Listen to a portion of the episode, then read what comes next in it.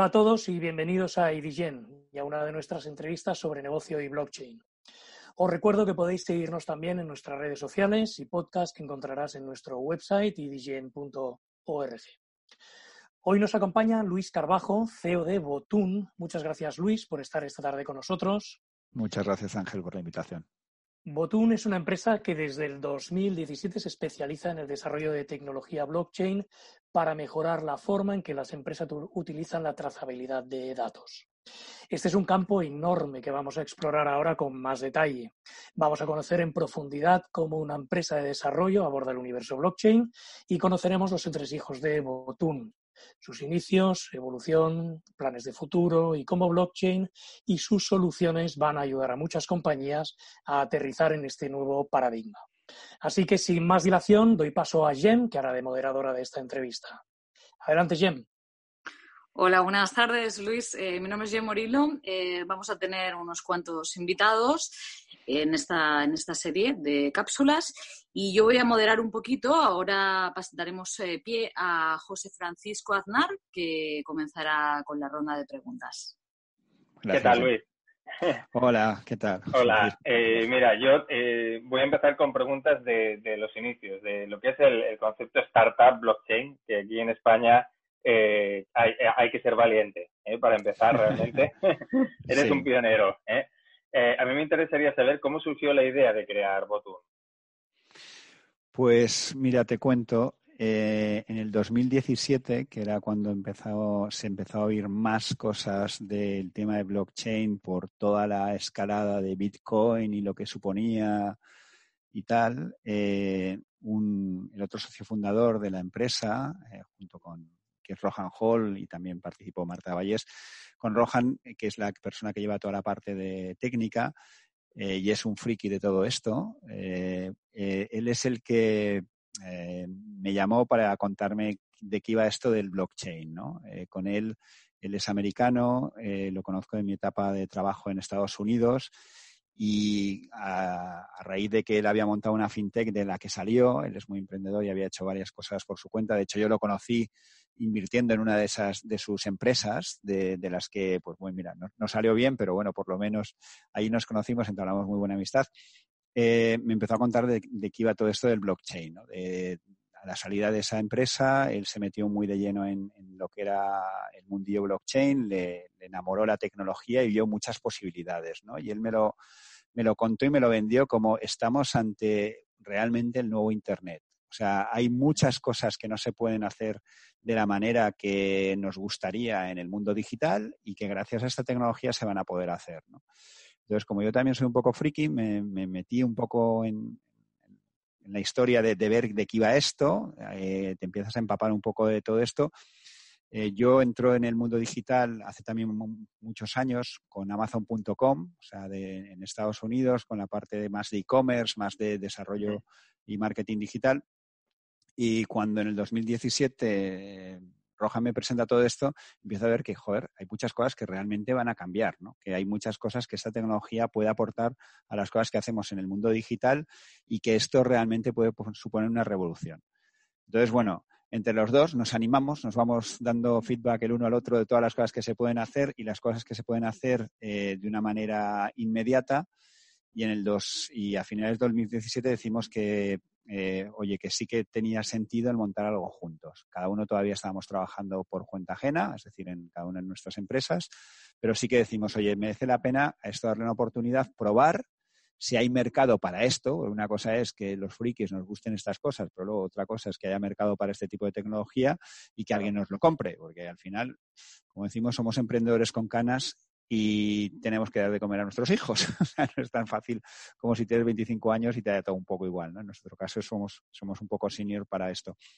Y bueno, en el 2018 nos, nos liamos la manta a la cabeza, creamos un prototipo inicial con unos pequeños ahorros para ver si había algún apetito de, de esto dentro de las empresas y poder empezar a enseñar producto. ¿no? Una cosa es enseñar, eh, por aquel momento había como muy... Muchos white papers y muchos proyectos eh, que se querían recoger fondos para montar no sé qué, pero yo de eso no me fiaba, ¿no? Yo decía, hostia, pero ¿cómo te va a dar gente dinero por poner solamente unas ideas en un papel?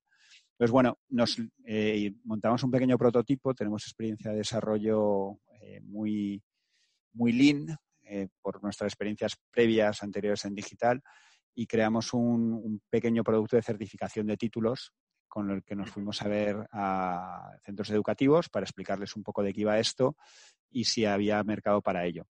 Cuando se lo explicamos la primera vez, en este caso ya lo hicimos en, España y ya en ese momento también se incorporó Marta Vallés, que es la otra persona que forma el equipo fundador, eh, nos dimos cuenta de que la gente no sabía de lo que les hablábamos, no tenía ni puñetera idea de lo que les contábamos y, lo de la falsificación de títulos y que los títulos eran... Pero tuvimos una gran suerte, que fue el caso Cifuentes, que pasó en el 2018. Eh, en ese momento, de repente, todos los medios y todos los periódicos se llenaron de las noticias de políticos que falsificaban sus títulos. En esa, en esa época, no sé si lo recordáis, pero cuando salió el caso Cifuentes, eh, de los 350 diputados que tenemos en el Congreso, más de la mitad, 180, cambiaron su currículum en, la web del Congreso la semana siguiente. Es decir, eh, vieron que les podían pillar de cosas que contaban en, el, en la web del Congreso sobre cosas que no habían hecho. Entonces, bueno, hubo bastante revuelo, eh, la gente descubrió que un máster y un PhD en Harvard, pues a lo mejor si lo has hecho en Alcobendas no es un PhD en Harvard, en fin, todo este tipo de cosas creó el caldo de cultivo para que los mismos centros educativos que en un principio nos escuchaban con atención, pero no sabían si esto era necesario, nos volvieran a llamar y nos dijeran, oye, pues esto sí que tiene sentido, oye, pues esto sí que tiene. Entonces ahí con ese input, pues nos leamos la cabeza, levanta la cabeza y decidimos montar la empresa ya en serio, empezar a trabajar full time, en este caso yo y, Marta, y, Rohan eh, todavía estuvo part-time eh, más tiempo y empezar ya a desarrollar un poco la idea de proyecto que teníamos, ¿no? que era una plataforma de trazabilidad de datos para poder hacer certificaciones y poder hacer eh, validación de datos para, para, empresas en las que, pensábamos que tenía mucho valor. ¿no? Okay, así que así surgió. Me enrollado un poco, pero bueno, era no, ha, quedado, ha quedado clarísimo, Luis. Muchas gracias por, por explicarlo. Una, una, pregunta. En ese momento que estabais empezando la startup con, con Rohan y con Marta, eh, ¿acudisteis a alguna entidad pública o privada para, para ayudaros de forma destacada en el proceso de creación? No, lo, lo, hicimos a pelo. La verdad es que con esto, eh, como ya digo, también somos. Eh, Rohan ha tenido varias startups por su, por su cuenta. Eh, Marta también creó su propia empresa de consultoría de más temas de, ventas y de productos de importación, exportación. Ella no viene del mundo tecnológico, pero bueno, es también muy emprendedora. Y yo mi última experiencia profesional eh, ha sido con Grupo Intercom, ¿no? O sea, que es también un referente en, lo que es la, el montar negocios digitales en España, ¿no? Ellos fueron los creadores de Infojobs, de un montón de Softonic, de un montón de, de startups eh, o de, perdón, de negocios digitales y yo llevé para ellos Solo Stocks. Yo fui el CEO de Solo Stocks durante bastantes años. Entonces, bueno, el mundo emprendedor o el mundo startupero lo conocíamos de un poco desde dentro, cada uno en nuestro nivel ¿no? de, experiencia, con lo cual eh, fuimos a saco con nuestros ahorros y inicialmente buscando clientes para luego levantar una ronda de financiación. Después, cuando hemos levantado ronda de financiación, sí que hemos conseguido financiación pública, hemos conseguido un ENISA, pero nuestro objetivo desde que salimos fue eh, montar producto, conseguir clientes, hacer una ronda SIT de semilla con Business Angels y, algún eh, Venture Capital y, tirar a partir de ahí. Perfecto, pues eh, muchas gracias. Em,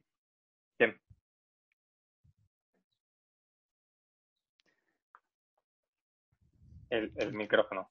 Sí. Jem, no se te escucha.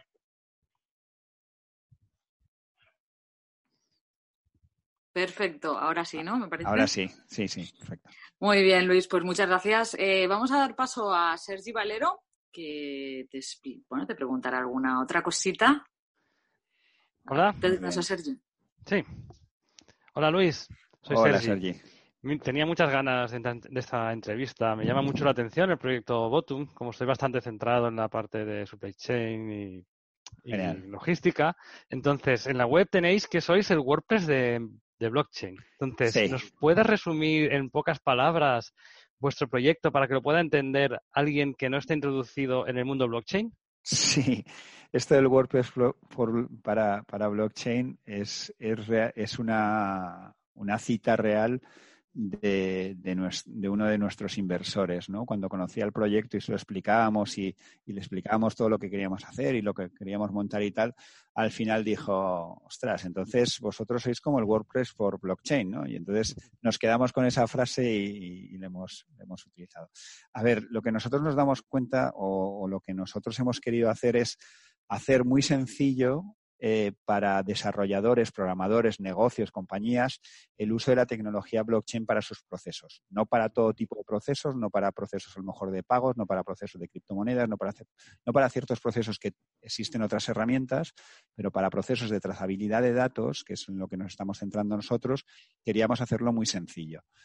Y el, referente de lo que queríamos hacer era un poco como, como WordPress, ¿no? Con WordPress, con unos conocimientos muy limitados, tú puedes crear una website que queda muy chula, que queda de, casi de estilo diseñador, que antiguamente eso no se podía hacer. Antiguamente tenías que tener un diseñador web, era muy caro, era muy complicado, no había muchos, costaba encontrar gente para que te hiciera esto. Nosotros la visibilidad o la, la visión que teníamos es de que lo mismo que ha hecho WordPress para crear websites y crear eh, pues, activos digitales en el mundo de Internet, pues lo podíamos hacer para empresas que quisieran optimizar sus procesos de datos con la tecnología blockchain. Con lo cual, eh, separábamos, en nuestro caso, separamos la capa de negocio donde quieres trazar tus datos eh, en una parte superior y luego vía APIs, REST, REST APIs, que cualquier programador que está utilizando habituado a programar cualquier tipo de aplicación, está muy familiarizado con ellos, las puede utilizar para hacer esos procesos que él quiere realizar directamente en el, en el blockchain de su elección. Esa es otra de las cosas que Botun aporta. ¿no? Nosotros no, desarrollamos una solución específica para un blockchain solo. Nosotros somos agnósticos a la tecnología blockchain que utilizamos desde el principio y siempre eh, lo que hemos preponderado es que sobre todo además con una tecnología emergente como esta, pues el programador puede escoger o debería poder escoger en qué blockchain utiliza, dependiendo para que el, caso de uso que quiera, que quiera poner en marcha. Entonces, con nuestra plataforma y con APIs puede escoger entre blockchains públicos tipo Ethereum, EOS o Ethereum Classic. Nosotros también tenemos Bitcoin, pero con Bitcoin las empresas realmente no hacen mucho. Y luego tenemos blockchains privados o DLTs, eh, como son Hyperledger, Quorum, Alastria, eh, Oracle, las que, bueno, al final un programador en función de lo que está montando, pues puede utilizar una u otra. Y nosotros, pues, les acompañamos en ese, en esa elección ahora, ¿no? En un futuro yo creo que lo harán solos y dirán, oye, para esto yo utilizo Hyperledger y para esto utilizo Ethereum y para... Pero bueno, ahora todavía sí que aconsejamos bastante. una bajando un poquito el nivel técnico, ¿vale? Me gustaría que explicaras también eh, a una empresa que no, es, que no conozca blockchain. ¿Qué aporta vuestra solución? Pues mira, si esta empresa tiene procesos eh, de negocio en los que considera que los datos son muy importantes validarlos o verificarlos o distribuirlos a terceros y que sepan que son correctos y, buenos, eh, les interesa blockchain. Al final, eh, si han tenido algún tipo de problema de reconciliación de datos con sus proveedores o han tenido algún tipo de reconciliación de datos con sus eh, clientes, eh, les interesa blockchain. ¿Por qué? Porque al final lo que el blockchain aporta es una validación de los datos que estás compartiendo entre diferentes actores y una serie de características que la tecnología actual puede resolver, pero no la resuelve tan bien como, como lo que es blockchain. Y si hablamos de ecosistemas, ya no solamente de una empresa, ¿no? sino hablamos de interactuar entre diferentes actores, eh, esa tecnología que aporta blockchain permite hacerlo de una manera mucho más sencilla y mucho más barata y optimizada que la tecnología actual. Con lo cual, si alguien tiene datos importantes, eh, como una universidad, un dato importante es el, título universitario que le da a un estudiante, ¿no? Eh, pues bueno, eso, si realmente quiere tener un control para que ese dato no esté falsificado, no sea hackeable, el estudiante lo pueda distribuir de manera segura, que el, que el empleador, el recruiter que lo vea pueda validar y verificar que esa titulación fue emitida por tal universidad en tal sitio, pues bueno, para eso puede utilizar blockchain mejor que cualquier otro tipo de tecnología. Y en el tema de la cadena de suministro, pues desgraciadamente, como entre proveedores y clientes, pues muchas veces no se fían los unos de otros, o aunque se fíen, hay ciertos datos que no coinciden entre lo que se le ha pedido, lo que se ha enviado, lo que se ha recibido, lo que se ha eh, verificado. Pues eh, este tipo de tecnología los pone de acuerdo mm, de una manera sencilla, con lo cual se pueden optimizar esos procesos bastante.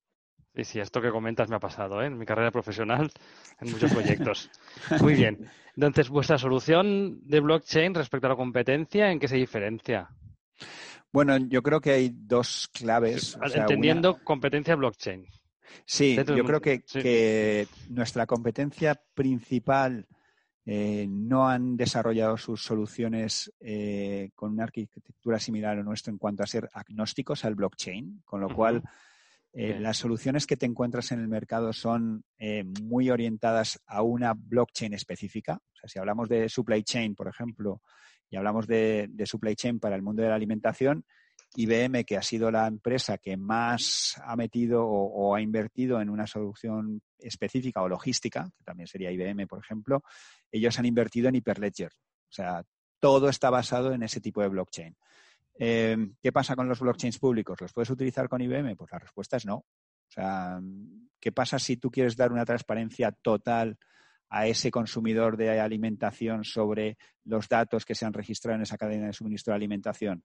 Pues esa transparencia total te la da un blockchain público, no te lo da un blockchain privado. Pues bueno, con IBM tienes una limitación. Con Botun no la tienes, porque puedes poner ciertas cosas en un blockchain privado y ciertas cosas en un blockchain público. Entonces, yo creo que la característica principal es en lo que nosotros nos hemos centrado desde un principio, que es permitir esa posibilidad de interoperar entre blockchains públicos y privados en función de lo que el cliente necesita. Porque también el apostar ahora cualquier compañía porque, no sé, porque Hyperledger vaya a ser el blockchain de referencia en el mundo de la alimentación es una apuesta, pero es una apuesta arriesgada. Si todas tus, tus fichas las pones al rojo, pues si sale rojo, fenomenal, pero como salga negro, lo tienes que tirar toda la basura y volver a empezar. Nosotros, con nuestro approach de ser agnósticos, pues podemos permitir ese cambio de un blockchain a otro si en vez de rojo sale negro, por ejemplo. ¿no? sería un poco el, símil que, podemos hacer. Perfecto. Perfecto. Pues muchísimas gracias, Luis.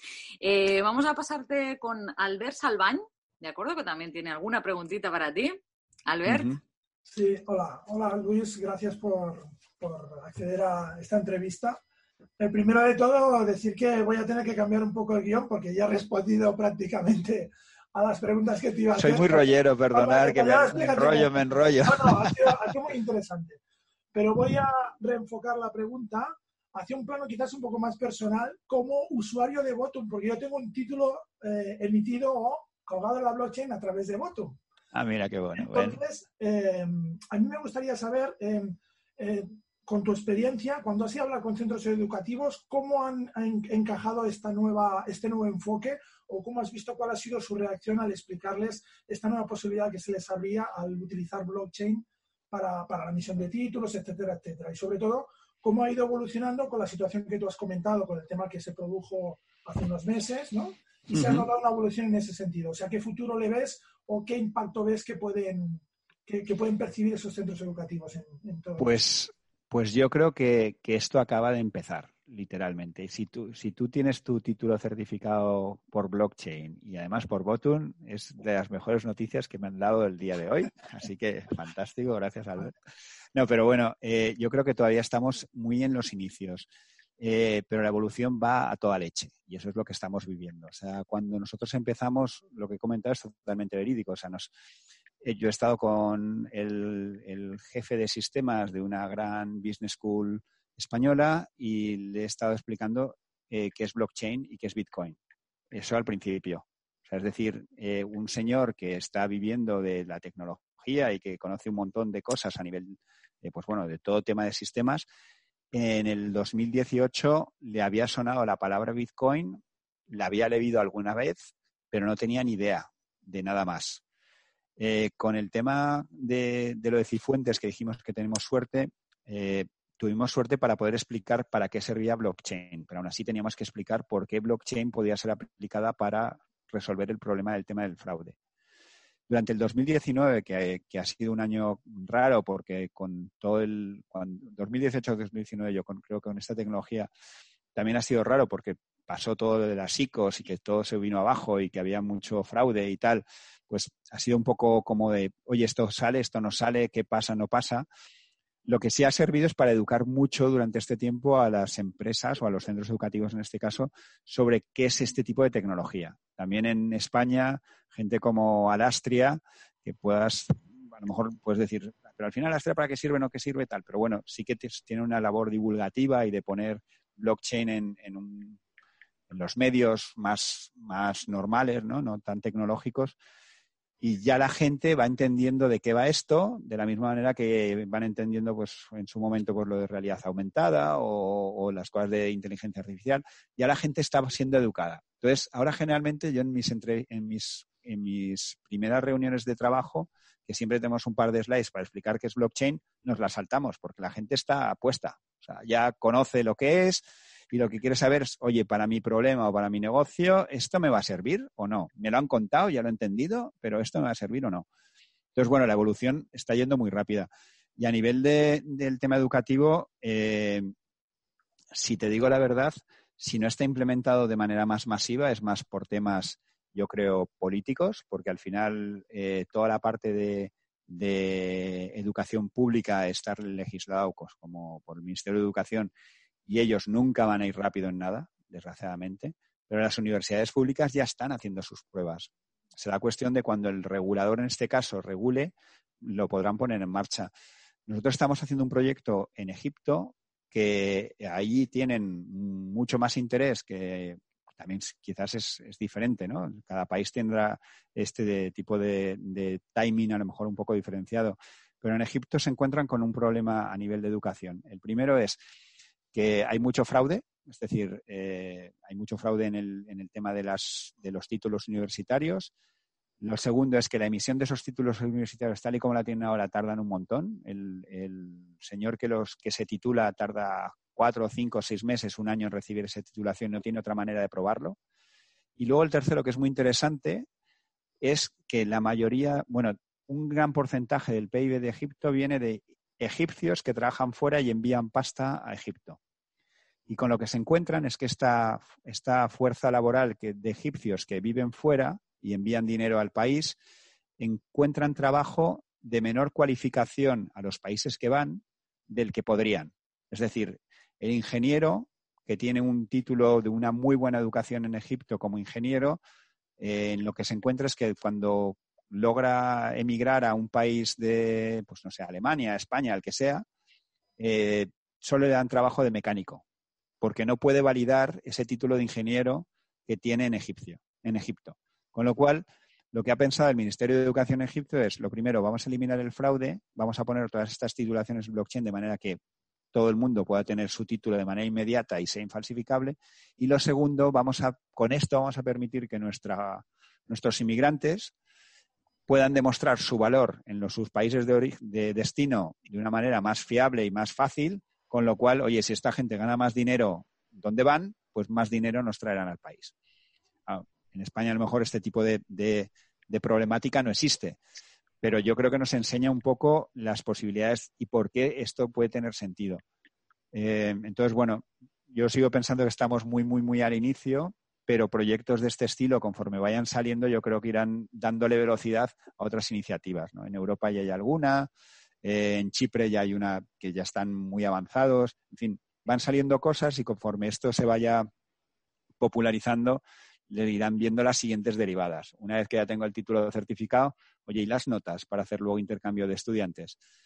Es que no sabéis el Cristo que tienen las universidades para comparar simplemente currículums entre ellas. Es que es, muy complicado. Si me hago con un sistema tipo blockchain, sería mucho más fácil, mucho más justo, mucho más rápido. Entonces, bueno, hay muchas posibilidades para esto. Y si nos metemos ya el dinero de becas y demás, que se, o la transferencia de dinero que se hacen entre ellas, ya nos metemos más en el mundo tokens o el mundo cripto, ahí hay también mucho potencial. Pero bueno, ¿eso cuándo llegará? Pues no sé si será un año, tres años, cinco años, pero llegará, yo estoy convencido.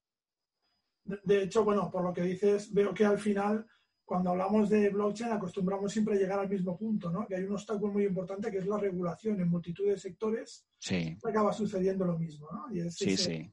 Ese, ese, muro insalvable que supone pues presentar algo tan novedoso y que cuesta, ¿no? Que las instituciones pues lo, sí. Vale.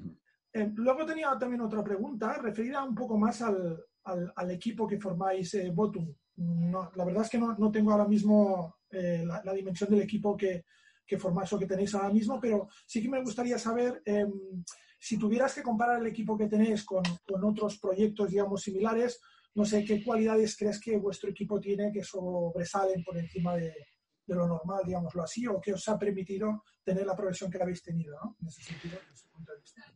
Bueno, yo creo que, desde un inicio hemos eh, tenido una orientación muy orientada a negocio, o sea, es decir, el, el, testear un poco producto primero y luego poner el producto mm, muy rápido en el mercado para demostrar lo que se puede hacer con él. Creo que en eso hemos, hemos acertado.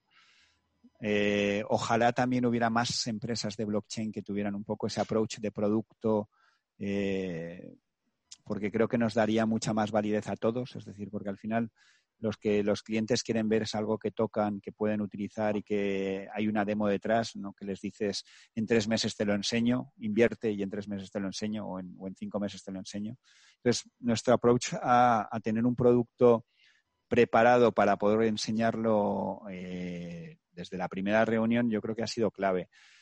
Eh, eso sí que es verdad que que lo que implica es una inversión a nivel de desarrollo inicial fuerte. O sea, nosotros al final sí que íbamos haciendo contactos iniciales con PowerPoint para, enseñar un poco lo que queríamos hacer, lo que estábamos diseñando, pero inicialmente, pues sin clientes, eh, estábamos invirtiendo un montón de dinero en toda la parte técnica y en la parte de desarrollo de producto. Pero bueno, nosotros pensábamos que sin, sin una cosa no estaría la otra. Entonces, eh, esa es la orientación que le dimos. No sé si equivocada o acertada, pero esa es la, orientación que le dimos porque, sobre todo con grandes empresas que son un poco nuestro target de cliente, eh, para ser una startup, o sea, quiero decir, si tú eres Accenture, eh, les puedes vender un negocio que se lo entregas en cinco meses. o si eres, bueno, sé, Deloitte o cualquier tipo de consultora gigante, ¿no? Planteas todo, envías a tus consultores, tienes sus reuniones con ellos y la empresa grande lo tiene como, vale, es Accenture, ¿no? No va a fallar nada. O es eh, Pricewaterhouse, eh, lo tienen controlado. Y si no lo tienen controlado, ya que ganan la vida para al final de estos cinco meses darme mi producto. Pero siendo una startup, eh, la cosa cambia. O sea, son todo riesgos, ¿no? Para ella, ¿para qué voy a invertir yo esta gente? Estos lo podrán hacer, joder, estos no saben dónde se meten, que nosotros somos muy complicados, somos muy grandes, somos muy no sé qué, somos no sé cuántos. Y la única manera de convencerles es decirle, ya lo tengo. Y no te cuesta mucho, pruébalo. Porque si no, mmm, prefieren gastarse 100.000 en algo que les vaya a dar Pricewaterhouse que 15 en una startup que, lo, que, que para ellos no saben si lo va a hacer o no lo va a hacer bien. Entonces, con esa barrera, sobre todo de entrada de, por parte de grandes empresas, pues nosotros decimos apostar por desarrollo de producto, ¿no? Para poder eh, ir un poco rápido y, salvar esa barrera. Y cuando ya sí que tienes más clientes, pues la cosa se vuelve un poco más sencillo porque ya te los puedes, ya puedes utilizar partners como pues los que acabo de decir, no Price, etcétera, que son ellos los que venden tu tecnología. Pero inicialmente eh, nuestra apuesta fue por desarrollar producto. Vale. Nos has comentado también, eh, un tema referido a, los técnicos y también quería, pues, eh, no sé, igual nos está escuchando, pues, alguien que, que, es del ámbito tecnológico y dice, yo me quiero dedicar a esto, a desarrollar temas en tecnología blockchain, cómo debo hacerlo, qué pasos debo hacer. No sé qué, qué, qué cualidades, cualidades vosotros consideráis a la hora, por ejemplo, de, dado el caso, de seleccionar a, a un técnico que necesitéis para hacer cualquier tarea o qué es lo que tú crees que, cómo debe orientarse una persona que quiera dedicarse realmente al desarrollo de aplicaciones en tecnología blockchain? Bueno, yo creo que, el, que, un programador o alguien que quiera dedicarse a esto, eh, lo primero tiene que tener, o sea, a ver, voy a hablar un poco de los soft skills y hard skills si quieres, o sea, competencias a nivel técnicas, obviamente eh, no queda otra que empaparse un poco del, lenguaje de programación específico sobre lo que quiere hacer en, concreto y eso al final no queda otro que formarse en ello. Pero nosotros buscamos también un poco la parte soft skills del programador eh, porque creemos que es importante para nuestro tipo de producto y para los tipos de productos que nos gustan desarrollar. Y dentro de la parte un poco más de, cómo tiene que ser ese programador, eh, aquí eh, que me perdonen todos los programadores porque llevo muchos años trabajando con ellos, pues no soy uno, pero hay, hay, dos tipos de programadores. Unos tíos que son como muy, muy cuadrados, ¿no? Y estos son lo que saben y estos son lo que hacen. Y luego hay otros que son más anárquicos, pero son muy curiosos. Eh, para un proyecto como Botum necesitamos gente anárquica y curiosa, porque el estado de la tecnología cambia, eh, el estado de, lo que sabes hoy no tiene por qué ser lo que va a ser implementado mañana y ese tipo de técnico tiene que tener ese tipo de curiosidad. O sea, ha hecho un curso fantástico de, no sé, de Hyperledger y sabe todos los detalles, pero es que, joder, mañana resulta que es que Hyperledger está cayendo y los que son muy cuadrados te defienden que lo mejor es Hyperledger y los que son curiosos están dispuestos a ver lo que ha salido nuevo, si mejora o no mejora. Entonces, esa curiosidad yo creo que para nosotros es muy importante, porque lo que hemos visto en nuestro propio caso, ¿eh? o sea, al principio eh, la gente nos preguntaba por Ethereum. O sea, Ethereum era el blockchain de moda y no les explicaras otra cosa porque mm, no te, escuchaban. Cuando le explicabas que podías hacer lo mismo en, en, Ethereum, en una cosa que se llama Quorum, que era como una copia, pero que servía para hacer ciertas cosas de una manera privada y tal, les sonaba, pero les daba un poco igual. Cuando salió Hyperledger, nadie te preguntaba por él. Y nosotros lo veíamos como muy interesante porque IBM estaba apostando fuerte y, las, y había gente detrás muy fuerte que estaba apostando por esa solución pero nadie te preguntaba por él. Entonces, nosotros buscábamos gente que supiera de Ethereum, que supiera de Quorum, y de repente nos hemos visto, coño, ahora tienen que saber de Hyperledger Fabric, que es otro lenguaje de programación. Entonces, eh, si la gente que cogemos, o sea, la gente que coges no es eh, curiosa, pues te encuentras con, cuellos de botella, ¿no? que también nos ha pasado con algún técnico que es que para mí no me has contratado para esto, ya, ya lo sé. Si yo tampoco sabía que esto iba a pasar, pero es que esto cambia muy rápido. Entonces, eh, a ese nivel de curiosidad yo creo que es importante. muy bien, gracias. Yo, por, mi lado, le paso la palabra a Jenny otra vez. Perfecto, pues muchas gracias. Eh.